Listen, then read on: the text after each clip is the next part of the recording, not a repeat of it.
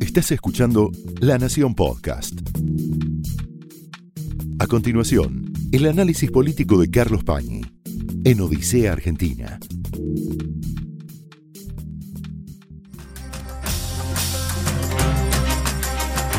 Muy buenas noches, bienvenidos a Odisea. Vamos a detenernos tratando de discernir lo principal de lo accesorio en esta nueva etapa del gobierno, cifrada en la presencia de Sergio Massa en el Ministerio de Economía.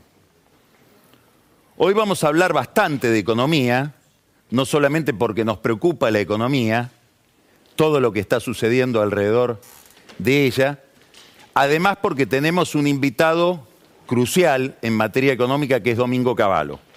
Vamos a hablar con él, obviamente, de todos los temas que están dominando la agenda del país en este, en este tiempo. La presencia de Massa en el Ministerio de Economía empezó con algunos problemas inesperados. ¿Por qué inesperados? Porque lo que se podía suponer, lo que cabía pronosticar, era algún déficit, todavía esta cuestión no está despejada, de carácter técnico en la gestión de masa. Él no es economista, no tiene antecedentes en el manejo de la economía y además todavía no consiguió a un macroeconomista que compense esa carencia.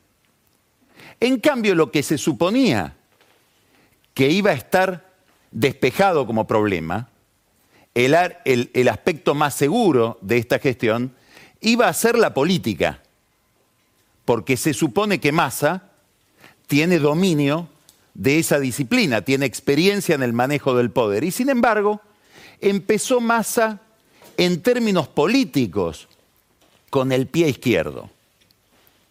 Primer problema, él mismo indujo, a través de su aparato de comunicación, que es poderosísimo, a que se hable del superministro, a que se hable de cómo él había dado ya vuelta con el solo anuncio de su designación las expectativas negativas que había alrededor de la gestión de Silvina Batakis, e inclusive hizo todo lo posible para que se interpreten algunos movimientos financieros, como por ejemplo la baja en la cotización del dólar libre como producto no de algunos comportamientos generales, inclusive ligados a factores externos, sino como una consecuencia positiva, casi prodigiosa, de su presencia o de su futura presencia en el Ministerio de Economía.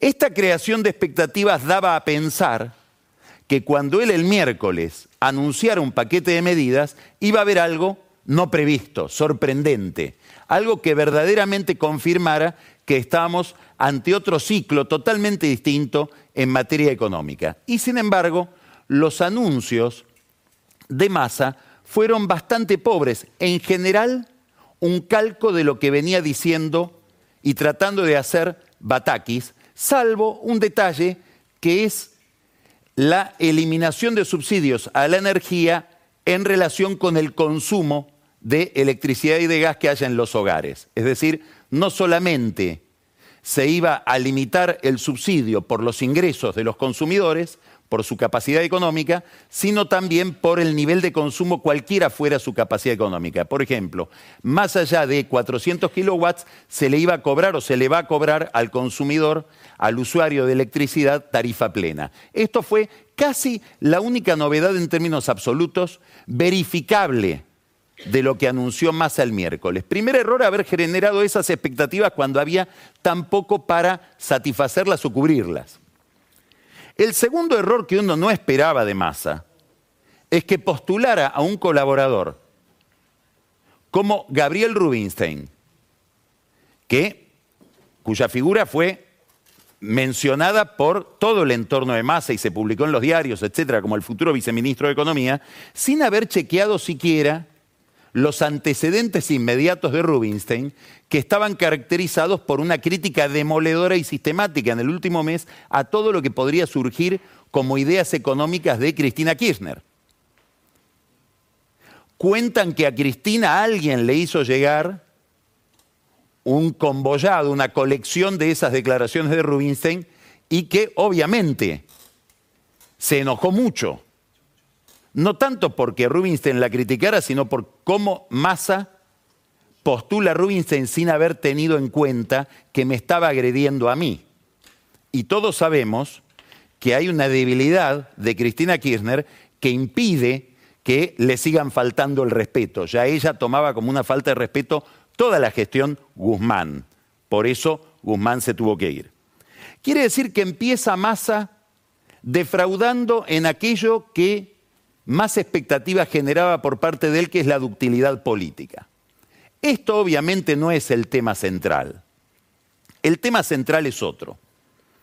Hace ya muchos años, Andrés Oppenheimer, periodista conocido por todos nosotros, radicado en Miami, escribió un libro ligado a la vida política en Cuba.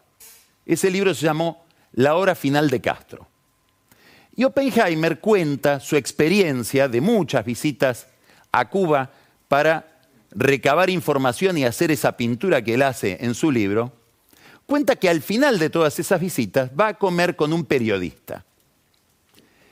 Y en esa comida él le dice, mira, la verdad que el balance que hago yo después de haber estado tantas veces en Cuba para este libro, es que lo que uno supone desde afuera, que es que hay una opresiva limitación de la libertad de expresión, no es tanto. Da la impresión de que acá se puede hablar de todo. Y el cubano le dijo, no te equivoques Andrés, acá se puede jugar con la cadena, pero no tocar al mono. Es decir, se pueden decir muchas cosas secundarias, accesorias, pero a lo esencial no se puede ir, que es criticar el corazón del régimen. Esta imagen de jugar con la cadena sin tocar al mono, hasta ahora viene describiendo muy bien lo que es la gestión de masa, por lo menos hasta esta noche. ¿En qué sentido? Hay anuncios energéticos, hay anuncios respecto de jubilaciones, hay anuncios respecto de futuras obtenciones de fondos, pero el centro del problema, que es la destrucción de la moneda, que es lo que genera que la gente huya del peso y trate de ir a cualquier cosa que se parezca a un dólar, y la consecuencia de todo esto, que es una brutal caída de reservas, ahí está el centro del problema. Ese es el mono que hasta ahora Massa parece no estar dispuesto a tocar. Juega con la cadena. ¿Cuál es el problema? El problema es que es verdad, se pueden adjudicar, él trata de adjudicárselas a sí mismo, una cantidad de comportamientos saludables por parte del mercado que tiene que ver con precios y que están ligados sobre todo al mercado internacional. Mire este cuadro, este gráfico que muestra el comportamiento de dos empresas en el día de hoy. Esto es el repunte de la cotización de Petrobras. Y este es el repunte de la cotización de IPF. ¿Qué estamos diciendo? Que hay en el mercado energético un comportamiento generalizado universal que afecta a IPF beneficiosamente igual que a Petrobras. Esto tiene que ver con la gran demanda de combustible, sobre todo de gas, el aumento de esos precios por las consecuencias que todos conocemos de la invasión de Rusia a Ucrania. Esto no tiene que ver con masa, no tiene que ver con el gobierno argentino, tiene que ver con factores internacionales. El problema de el gobierno, el problema de la Argentina, el problema de Sergio Massa es este otro. Esto que vamos a mostrar es un gráfico que hace Fernando Marul, un economista al que seguimos sistemáticamente, tiene una forma muy, muy interesante de presentar visualmente los problemas. ¿De qué estamos hablando acá? Esta curva es la curva de las reservas netas del Banco Central. Para hablar de reservas netas vamos a decir, es lo que el Banco Central posee como propio sin hablar de cuestiones prestadas, de bienes prestados, de activos prestados. Estos redondeles, estos puntos, son las metas a las que se comprometió el gobierno el programa pactado por Guzmán con el Fondo Monetario Internacional. Acá tenía que llegar a una meta superior a 2.500 millones de dólares de reservas netas. Acá tenía que llegar y llegó a 5.075. Y en este momento tendría que estar con reservas netas de 6.425 millones de dólares. Y tiene solamente 1.458 millones de dólares de reservas netas. Esas reservas netas incluyen, por ejemplo, el oro, los DEX, que es una moneda del Fondo Monetario que atesora como reservas el Banco Central. Ahora, esta otra curva son las reservas líquidas.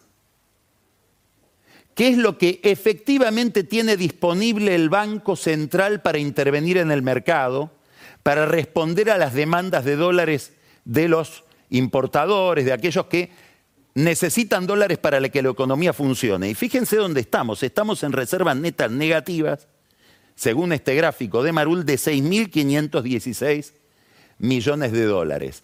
Este es el tema. Esta caída es la que le pone velocidad a la crisis. Massa hasta ahora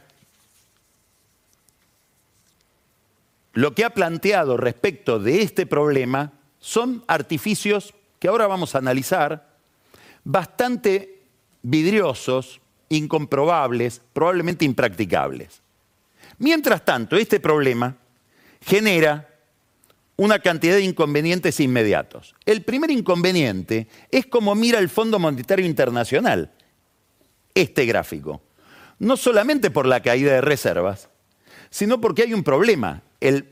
No, solamente digo porque no se cumple la meta, que sería una cuestión técnica, protocolar si uno quiere, sino porque ya no es un problema de que el gobierno no cumple la meta, se está quedando sin reservas. Entonces la pregunta que se pueden hacer en el Fondo Monetario Internacional es, ¿tiene sentido seguir entregando dólares al precio en que los entrega el Banco Central cuando no tiene dólares?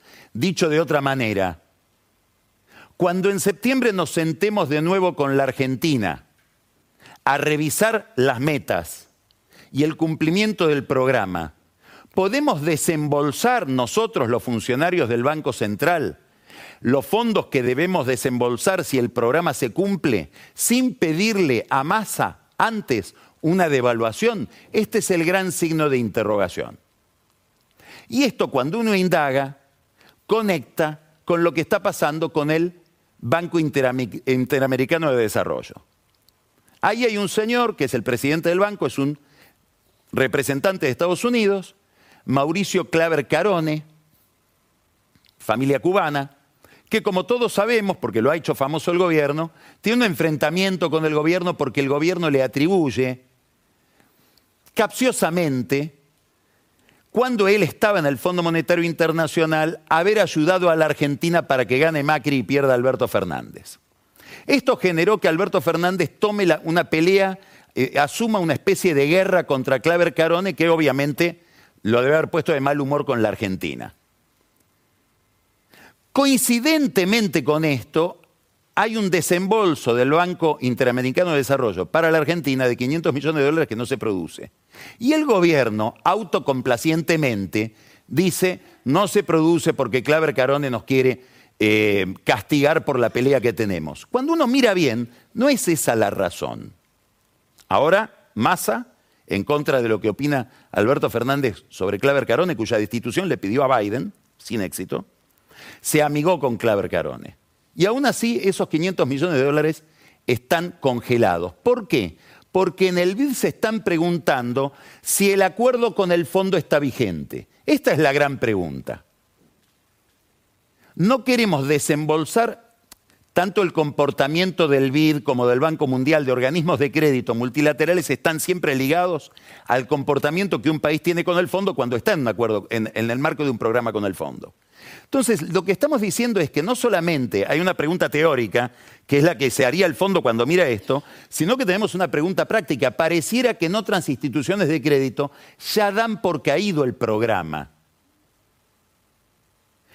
Y habría que reformular la política económica, y acá el tema de las reservas es central, para que se pueda recomponer la relación crediticia con el Fondo Monetario Internacional. Este es un tema como vemos, muy importante para Massa y para todos los que están observando la economía argentina.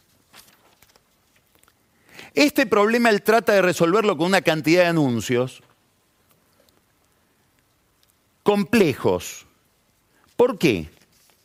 Bueno, porque esta caída de reservas y la perspectiva de que el gobierno no va a poder seguir vendiendo dólares a este precio, porque ya no tiene dólares y por lo tanto la escasez, problema de oferta y demanda, genera un aumento de precio, impacta sobre el mercado, impacta sobre todo el comercio exterior sobre, todo. ¿Por qué? Porque el que tiene dólares o tiene cosas hechas de dólares que valen dólares, por ejemplo granos, miran esto y dicen, yo no voy a vender mis granos.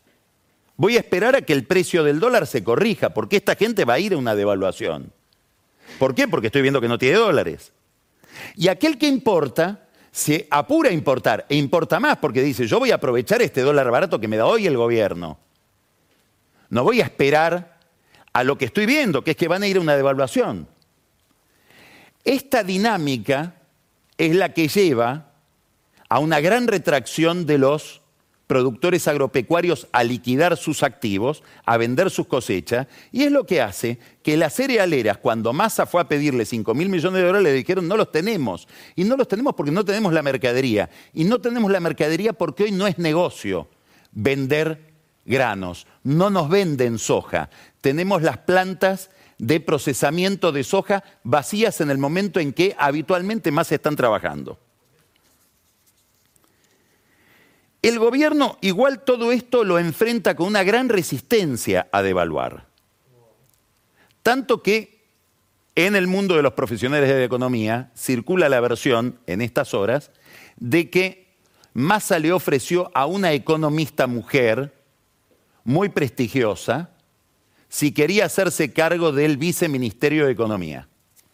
Y ella le dijo, mirá, yo para hacerme cargo del lugar que no puede asumir Rubinstein porque lo vetó Cristina, solo me haría cargo si hay una devaluación de la moneda, si se sube notoriamente la tasa de interés para hacer más atractiva la tendencia de pesos y sobre todo, de esto vamos a hablar después con Domingo Cavallo detalladamente, si hay un programa fiscal consistente, sólido que le dé garantías al que tiene pesos de que el Estado se puede financiar de manera más sana, no va a estar emitiendo y por lo tanto no va a estar destruyendo esos pesos, porque si no, la dinámica es una dinámica que se convierte en un círculo vicioso de devaluación tras devaluación. Esa economista que hizo ese planteo hoy no es viceministra de Economía. Quiere decir que no se lo aceptaron el, planteo. Es indicativo este diálogo de lo que hay en la cabeza del gobierno. Y en la cabeza del gobierno está evitar todo lo posible lo que pareciera que es inevitable. De eso también vamos a hablar con Domingo Cavallo. ¿Qué pasa cuando hay una dinámica prácticamente inevitable en la economía? ¿Qué debe hacer el político? ¿Qué debe hacer el funcionario, el que está al frente de la gestión? ¿Hasta dónde esperar a último momento no empeora la crisis, no hace que lo que se quiere evitar sea peor todavía. A partir de acá aparece una cantidad de leyendas urbanas en el mercado, impulsadas por masa, que las dice casi públicamente con nombre y apellido. La primera es que va a venir plata de estados árabes, que le van a dar un crédito a la Argentina que no le da la banca internacional, convencional fondos soberanos de Qatar, un fondo soberano, esto Massa lo viene anunciando o haciendo anunciar o dejando trascender en los medios desde antes de ser ministro de Economía, de Arabia Saudita. Arabia Saudita está presidida, gobernada por el monarca Salmán, que todos sabemos tuvo una gran crisis internacional por la muerte de un periodista en el consulado de Arabia en Estambul. En aquel momento se estaba por realizar la reunión del G20 en Buenos Aires. Macri no solo recibe a Salman, lo pone a su derecha. No solo lo pone a su derecha, el gobierno de Macri realiza gestiones para blindar al rey de Arabia de una captura eventual internacional. Negocian hasta con Interpol. Y se le da una inmunidad especial en la Argentina. Este hombre llegó y estaba con un agradecimiento completo hacia Macri. Lo declaró en ese momento el mejor amigo de Arabia.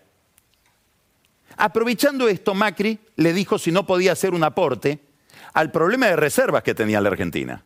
10 mil millones de dólares.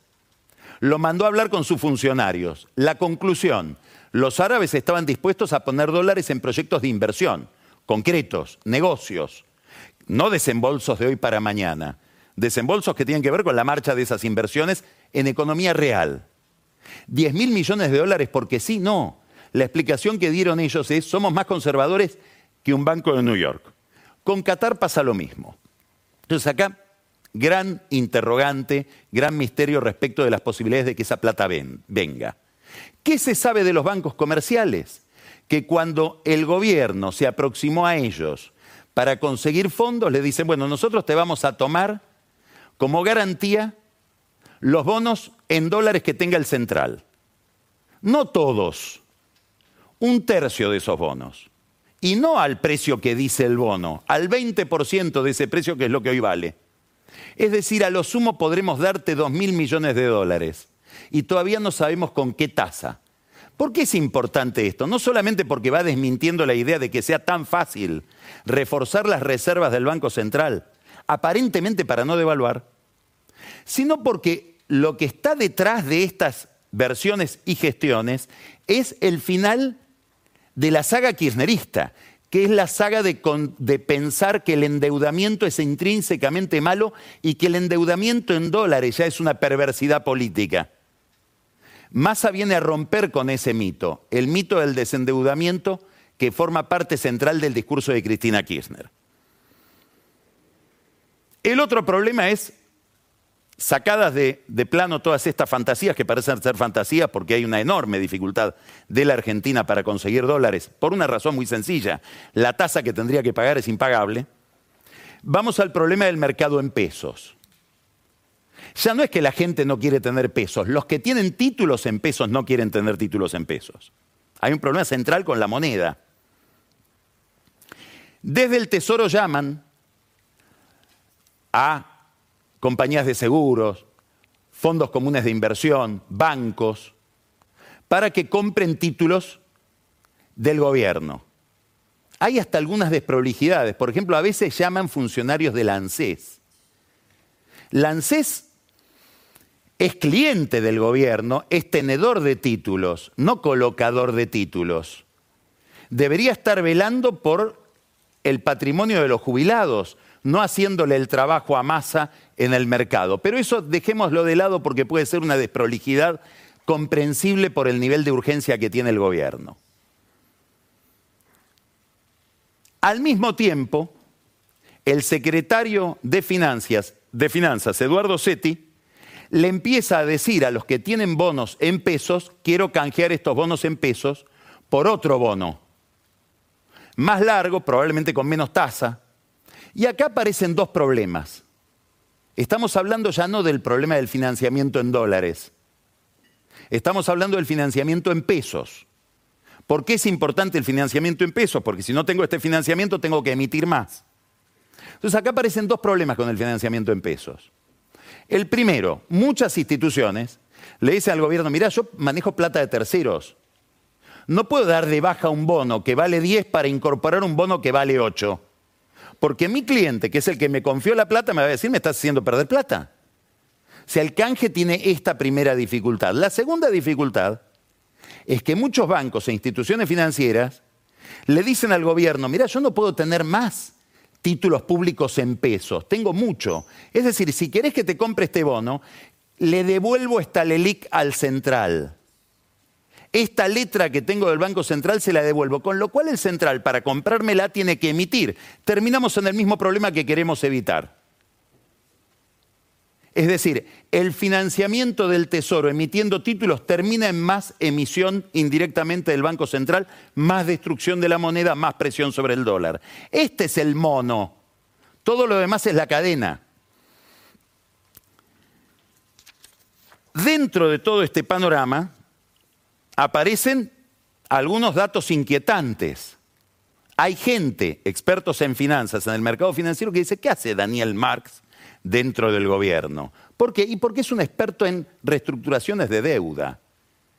¿Irán a reestructurar algo? Signo de interrogación. Otros dicen, no, queda tranquilo, Marx está ahí por otra razón, está muy ligado a masa. Hay una versión, versión, insisto, pero muy consistente, con mucha gente que la afirma, conocedores del negocio, que dicen que en realidad la relación de Marx con masa proviene de que su fondo, su eh, institución que se llama Quantum, era la que colocaba en el mercado fondos de AISA. AISA, la empresa de, aguas que maneja Malena Massa, tiene una gran cantidad de liquidez de la gente que paga el agua y eso se maneja financieramente y se habría manejado financieramente a través de Quantum, que es de Marx. Esto es, insisto, una versión muy verosímil. ¿Qué quiere decir todo esto? Que el problema de la moneda no está resuelto, que al mono nadie lo toca y que por lo tanto puede haber una escalada inflacionaria superior a la que vemos. Esta es una pregunta que obviamente le voy a trasladar a Domingo Cavallo. Por supuesto, la cuestión no es solamente, como hablábamos hoy, la devaluación, hay un problema en el corazón fiscal, porque toda esta emisión se debe al, a la borrachera de gasto que ha tenido el Estado en todos estos años. Después vamos a mostrar un, un cuadro muy elocuente en este sentido. Massa encara la cuestión fiscal desde, desde un punto de vista que es el de los subsidios energéticos, que es una de las palancas más fáciles que tiene cualquier ministro de Economía para reducir en alguna medida el gasto. Ahora vamos hacia el problema de, los, de las tarifas y del aumento de tarifas. Después Pancho Olivera se va a dedicar a analizar específicamente esto, cuánto vamos a pagar de luz y gas y qué va a significar eso para la economía familiar. Habrá que ver si todo esto se puede implementar y qué efecto político tiene. Cristina Kirchner no se viene negando gratuitamente al tema de las subas de gas y de electricidad. Sabe muy bien que esas subas de gas y electricidad han provocado estallidos políticos en muchos países de la región, y no solo de la región. Pero si recordamos toda la salida todo el desenlace del gobierno de Dilma Rousseff empieza con un problema de precios de servicios públicos. El estallido chileno empieza con un problema de precios de servicios públicos, de combustible y después transporte. Estalló Colombia y probablemente ese estallido determinó la salida o la derrota de el uribismo en Colombia. Hoy está asumiendo eh, Gustavo Petro, justamente ligado a un problema de aumento de la luz y del gas con el mercado segmentado, hecho por Duque, igual que en la Argentina. Está lleno de incógnitas el problema de la segmentación. No solamente la gente que puede no haberse enterado y por lo tanto no pidió que se le mantenga el subsidio por un formulario. Hay problemas de orden práctico. El inquilino que paga la luz, pero la boleta está a nombre del dueño del departamento de la casa, que es millonario. ¿Quién pide el subsidio ahí? ¿El millonario va a pedir subsidio por el inquilino? ¿El inquilino con qué boleta va a pedir, con qué titularidad lo pide? ¿El millonario va a ayudarlo a su inquilino a pagar la luz? Y esto se multiplica en cantidad de problemas que los va a analizar después Pancho Olivera. Pero es verdad, es prácticamente el único recurso inmediato que tiene el gobierno para reducir en alguna medida el extraordinario gasto que Em, plantea el problema del déficit, el problema del financiamiento, la emisión y finalmente el desbarajuste macroeconómico que tenemos. Massa ha decidido, habrá que ver si políticamente es inteligente lo que hizo, inocularse el problema energético, que hasta ahora era un problema de funcionarios de Cristina. Darío Martínez venía con la bendición de Máximo Kirchner, Federico Basualdo, el subsecretario de Energía Eléctrica, es el hombre que hizo saltar como un fusible, para usar una metáfora del sector, a Guzmán. Bueno, ahora, tal vez con astucia, Cristina Kirchner dice, Massa quiere energía que se lleve todo y que quede él al frente del ajuste. Y Massa se lleva todo y pone al frente de energía a una experta en minería salteña. Detrás de esta designación de Flavia Rollón hay un entramado político importante que puede hacernos entender la gestión de masa en otros aspectos, en otras dimensiones. Primero, estamos hablando de una funcionaria entre cuyos antecedentes no hay antecedentes energéticos. Se sabe que durante 15 años trabajó en la industria frigorífica. En un frigorífico de quién? De Jorge Brito, padre, el fallecido presidente del Banco Macro, estructuralmente ligado a Salta, de donde viene Rollón, estructuralmente ligado a Massa. Pero a lo mejor no haya que mirar a los Brito para entender qué significa Rollón. No hay que mirar, digo, a Jorge Brito hijo, que es hoy el que está eh, uno, uno de los responsables del Banco Macro. Rollón fue durante mucho tiempo estuvo al frente de una institución formada por el gobernador Juan Carlos Romero que se llamaba Pro Salta, nada que ver con el PRO, con el partido del PRO, era una institución de promoción de inversiones privada con apoyo de la provincia, y después desde ahí pasó a la Secretaría de Minería de Salta. ¿Especializada en qué? En un gran negocio que se abre para Salta, un gran negocio, es una de las grandes novedades que hay en la Argentina hoy, que a lo mejor pasa un poco inadvertida, que es el negocio del litio. Para darle una idea, una empresa japonesa, eh, perdón, china, Ganfeng, acaba de comprar un salar, que es un yacimiento, tiene el salar un yacimiento de litio, se lo compró a la empresa argentina Plus Petrol de la familia Rey, este es el salar, por mil millones de dólares, un poquito menos, 980 millones de dólares. Por este salar hubo una oferta de otra empresa de 700 millones de dólares. Y otros chinos, compitiendo entre sí, ofrecieron por la mitad del yacimiento 450 millones de dólares. Se la quedó Ganfeng por mil millones de dólares. Quiere decir que hay en el mercado internacional del litio, que está ligado al mercado básicamente de las baterías, con todo lo que esto tiene que ver con la industria electrónica, el ojo puesto en el norte argentino, el ojo puesto en Bolivia, pero sobre todo en Salta por una razón técnica. En Salta todavía, a diferencia en alguna medida de Jujuy y Catamarca, que son otras dos provincias con litio, no fue declarado el litio un mineral estratégico, por lo tanto tiene menos regulación por parte del Estado y eso lo vuelve más atractivo desde el punto de vista de la inversión internacional. Bueno, más atrae a la mesa de decisiones de economía, tal vez con la fantasía, veremos si cumplible o frustrada, de unificar economía con, eh, energía con minería a Flavia Rollón, que venía de administrar este negocio, que es un negocio provincial, manejado por Gustavo Sáenz, el gobernador de Salta, que es en el interior del país el principal aliado de Massa. Si uno mira el mapa del federalismo argentino, casi el único aliado estricto que tiene Massa en el interior de la Argentina es el gobernador de Salta, que cuando asumió le decía a sus amigos, hay dos personas que, los que yo nunca me voy a pelear, Jorge Brito, el Jorge Brito padre, y Sergio Massa. Bueno, ahora hay una alianza en el sector minería entre Massa y el gobernador de Salta. ¿Por qué es interesante esto? Porque hay alguien que ha hecho gala de estar ligado a Massa que ha aparecido en la asunción de Massa como una especie de estrella para que se sepa que él es Massa y que cuando habla, habla por Massa, que es José Luis Manzano, ex ministro del Interior, ex diputado nacional, que tiene una gran expectativa en los negocios en litio, que ya desarrolla en Catamarca y desarrolla en Jujuy. Entonces, muchos observadores del mercado minero dicen, acá está Manzano detrás de toda esta jugada política. Y se hacen otra pregunta, ¿está Massa? ¿Qué tiene que ver Agustín Vila, el hijo de Daniel Vila, socio de Manzano, en los negocios del litio? ¿Hasta dónde lo que estamos viendo, ¿se acuerdan que hubo un plan Bungiborg? ¿Hasta dónde no estamos viendo un plan Vila Manzano? Es decir, ¿qué hay detrás de Massa en términos de negocios? Esto es importantísimo para mirar el negocio de la energía y sobre todo esta decisión de haber puesto el área energética debajo de alguien que se dedica a la minería. Es un tema importante desde el punto de vista geopolítico.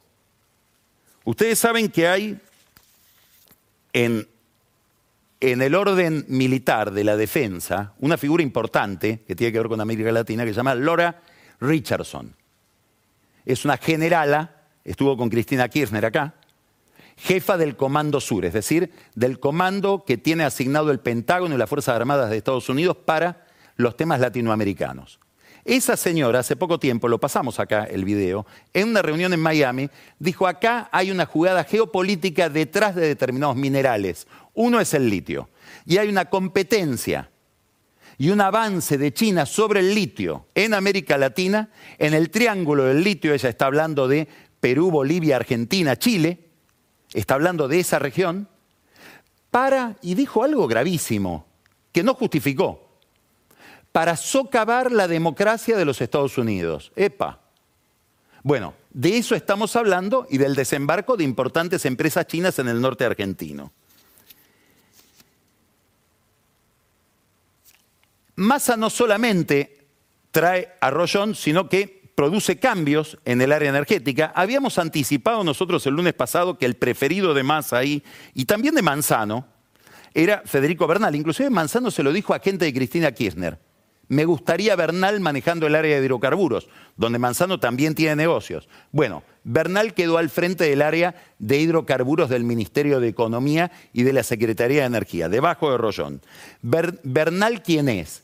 Es un hombre ligado a Cristina Kirchner, tuvo un papel importante en el gobierno de Cristina Kirchner cuando era presidenta y además es probablemente en el kirchnerismo el hombre con mejor relación con las empresas no solamente con Manzano, con Pampa de Marcelo Mirlin, otro empresario muy ligado a Massa, y con la familia Eskenazi, enemistada con Cristina Kirchner, pero muy ligada, estrechamente ligada a Massa. Hay que leer la nota de hoy en La Nación de Candela Ini contando el juicio de obra pública en Santa Cruz y cómo los eskenazi le hacían el aguante con precios especiales a Lázaro Báez para que se pueda quedar con la obra pública, poniendo ellos precios por encima y simulando licitaciones competitivas cuando no lo eran. No pudo quedarse masa con IPF, no pudo quedarse masa, y esto es importante, con Enarsa. Por Enarsa pasan los temas centrales de energía. ¿Cuáles son? La importación de combustibles, crucial, por lo visible y por lo invisible del negocio, a ver si nos entendemos. Y el otro tema muy importante es la construcción del gasoducto, que es un tema urgente. El mundo demanda gas, el gas ha subido de precio a niveles que provocan crisis políticas, hay que mirar lo que pasa en Alemania.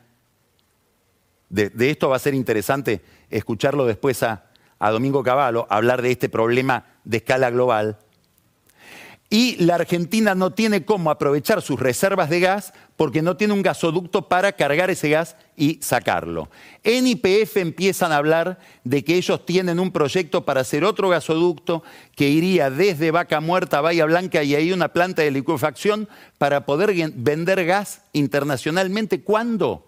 En el 2025, falta una eternidad. Mientras tanto, el problema de la demanda de gas sigue siendo crucial en el mundo y a nosotros nos encuentra sin organización, sin capacidad de que un negocio rinda, que un activo potencial se transforme en riqueza. El gran problema de la Argentina, que nos enseña que la riqueza no está basada en los recursos naturales, sino en las instituciones que son capaces de transformar esos recursos en desarrollo efectivo. Ahí va a estar, seguramente, interviniendo Cecilia Garibotti, queda al frente del área de desarrollo estratégico, proyectos estratégicos de energía, es la hija de Asunción Arias, una funcionaria importante en el kirchnerismo que tuvo a su cargo justamente la construcción del gasoducto y que Guzmán la sacó para darle ese lugar a Antonio Pronsato, después desplazado porque no se podía poner de acuerdo con la gente de Enarza, que es gente de Cristina. De nuevo, se toca la cadena, es importante el tema energético, el tema de los subsidios desde el punto de vista fiscal, pero mire esto. Este es un cuadro que lo hace una institución que estudia con base en datos del Ministerio de Economía, básicamente un informe de IDESA sobre la cuestión fiscal. Estamos hablando de una comparación del primer semestre del año 2022 con el primer semestre del año 2019. cuando el gobierno llegó. ¿Qué es esto? Acá estamos viendo qué pasó con las jubilaciones. ¿Se acuerda el discurso de Alberto Fernández? No voy a pagar LELIX porque esa plata la voy a usar para aumentarle a los jubilados. Ya de las LELIX hablamos, ahora hablamos de los jubilados. Licuada las jubilaciones en 3%. Esto es lo que le come la inflación a, como dice Massa, nuestros jubilados. Aumento de las asignaciones familiares, 10%. Aumento de los planes sociales, 297%. 300%. El 300% quiere decir que se multiplicó por 4. Este es un problema fiscal enorme, enorme. ¿Por qué? Porque toca un nervio político complicadísimo. Porque ¿qué estamos mirando cuando miramos esto? Estamos mirando un entramado político que se viene formando desde hace 22 años en la Argentina, del 2001, 99, 2000, pero sobre todo 2001 en adelante de organizaciones sociales, representada por gente que no se sabe quién la eligió, es decir, con una gran falta de institucionalidad, a la cual el Estado le delega la administración de la pobreza, no la solución de la pobreza, la administración de la pobreza, insisto, no la solución de la pobreza, y que le vende, hay, un título muy interesante de un trabajo realizado en el CIAS, que es el instituto que conduce em, Rodrigo Sarazaga, jesuita, cientista político, que se llama Vendiendo Paz Social. Esta es la venta de paz social. Este es el costo no estamos diciendo que no haya un problema social en la Argentina, obviamente, estamos hablando de un país con 40% de pobreza, pero hay un negocio de la pobreza que es venderle, extorsionar al gobierno con la posibilidad de conflicto social a cambio de recursos. Ahora esto lo viene denunciando Cristina Kirchner, después de que lo alimentaron. No solo Cristina Kirchner, gran responsabilidad de esto del gobierno de Macri también. Todo gobierno no peronista se ve más amenazado por el estallido social y paga. Bueno, acá hay un problema del que Massa muy claro no habla. Habla así de transformar esto en trabajo, está bien la idea, pero ¿cómo vamos a resolver este problema fiscal? Sin un gran conflicto político no lo sabemos. Y es un tema ya estructural de la Argentina. Todo esto que, estoy, que estamos planteando se inscribe en un problema general de orientación del gobierno. Y yo después voy a querer recurrir a Caballo en este tema, porque debemos recordar que él, además de haber sido ministro de Economía, presidente del Banco Central, fue canciller. Y tiene que ver con, en medio de este drama, que es un drama de financiamiento y por lo tanto de relaciones con el mundo, se planta la Argentina a nivel internacional. Ya dijimos lo que dijo Richardson respecto de los metales raros y de respecto del litio y las inversiones chinas.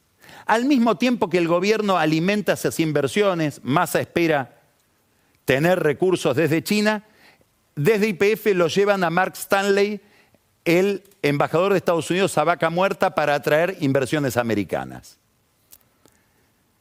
como si no hubiera una relación entre política exterior e inversión, sobre todo cuando uno está llevando un embajador, no un empresario. Si le lleva al Estado, al gobierno. Sabino Vaca Narvaja, embajador de la Argentina en China, muy enamorado de China, censura desde su cargo, habrá que ver si la censurada se enteró, Nancy Pelosi, que es la presidenta de la Cámara de Representantes de los Estados Unidos, un viaje de ella a Taiwán, sí, para hacerle cosquillas a Pekín, legitimando una China que la China popular comunista no reconoce como legítima. Sabino Vaca Narvaja critica el viaje. Acá en la Argentina muchos salieron a criticar a Vaca Narvaja por esa crítica. Ahora hay un detalle. Los chinos están enojados. ¿Por qué? Porque no miran las declaraciones de Vaca Narvaja. Miran que hubo 160 países que declararon, hicieron un pronunciamiento en contra de Pelosi a favor de lo que llaman una sola China. Una sola China quiere decir Taiwán pertenece a la China continental. Y no estaba la firma de Argentina, el gobierno argentino no se pronunció, a pesar de que en febrero, en un acuerdo entre China y la Argentina, la Argentina se comprometió a mantener ese principio. Entonces los chinos hoy dicen, estamos esperando que Massa venga el mes que viene a pedir recursos. Ahí le vamos a, decir, le vamos a hacer decir una sola China, que es lo que no quisieron decir ahora, preparando el viaje frustrado de Alberto Fernández a Estados Unidos.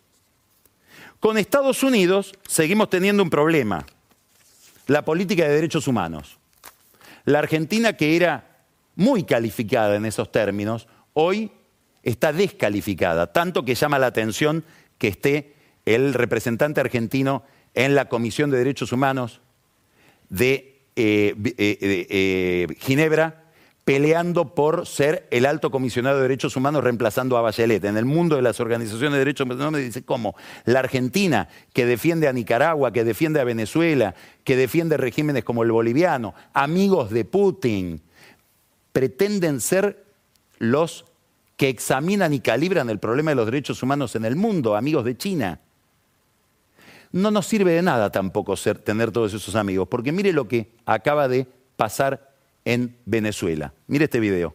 Por el rescate y la liberación de nuestros pilotos y del avión de Conviasa que le pertenece a Venezuela.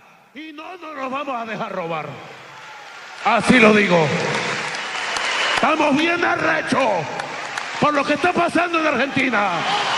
Bien arrecho y bien indignado por el robo del avión en Argentina. Ya basta de abuso contra Venezuela.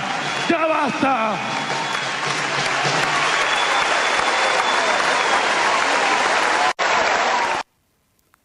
Este es Nicolás Maduro.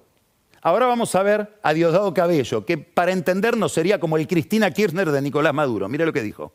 Hemos discutido nosotros aquí el tema del avión venezolano secuestrado por Argentina, secuestrado por el gobierno del presidente Fernández.